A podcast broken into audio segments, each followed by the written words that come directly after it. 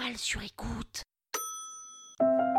Charles de Gaulle Comme la station de métro? Oui, ou l'aéroport, oui. C'est quoi cette histoire? Vous écoutez Krusty History, le podcast qui vous raconte les histoires de l'histoire.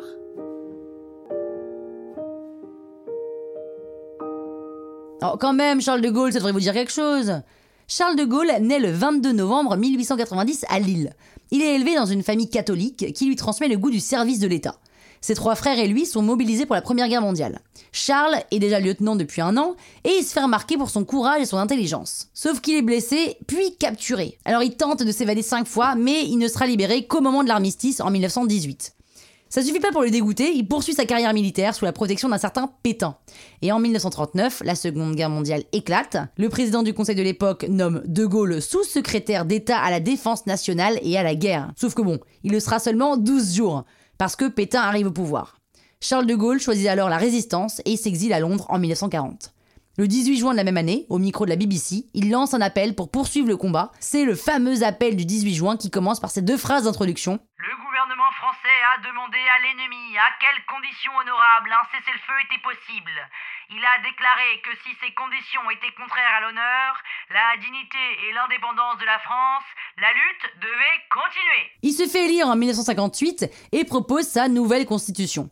Exécutif fort et plus nette séparation des pouvoirs.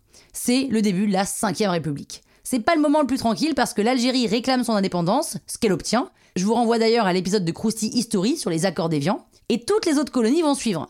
Une partie de la population pro-colonisation va très mal le prendre. De Gaulle est même la cible de plusieurs attentats auxquels il échappe.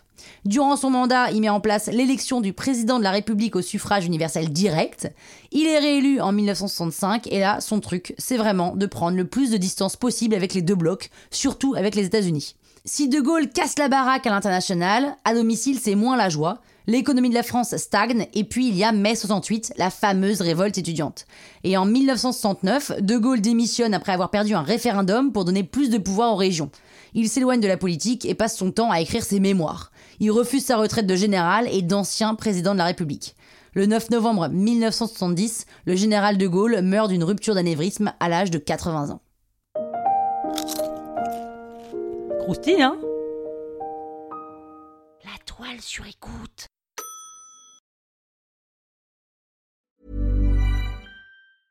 Mom deserves the best, and there's no better place to shop for Mother's Day than Whole Foods Market. They're your destination for unbeatable savings, from premium gifts to show-stopping flowers and irresistible desserts. Start by saving 33% with Prime on all body care and candles. Then get a 15-stem bunch of tulips for just $9.99 each with Prime. Round out Mom's menu with festive rosé, irresistible berry chantilly cake, and more special treats. Come celebrate Mother's Day at Whole Foods Market.